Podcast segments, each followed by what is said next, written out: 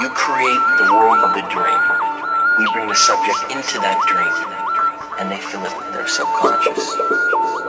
Our dreams, they feel real while we're in them, right?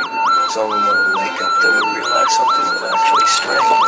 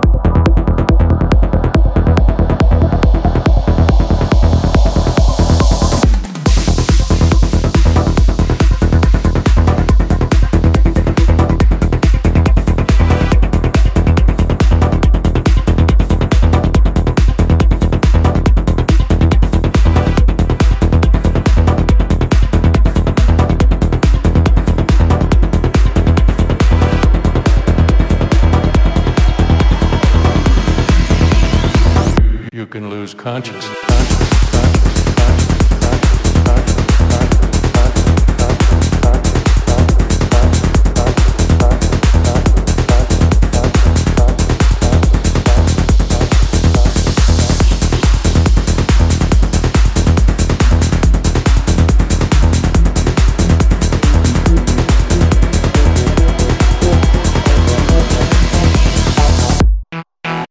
Thank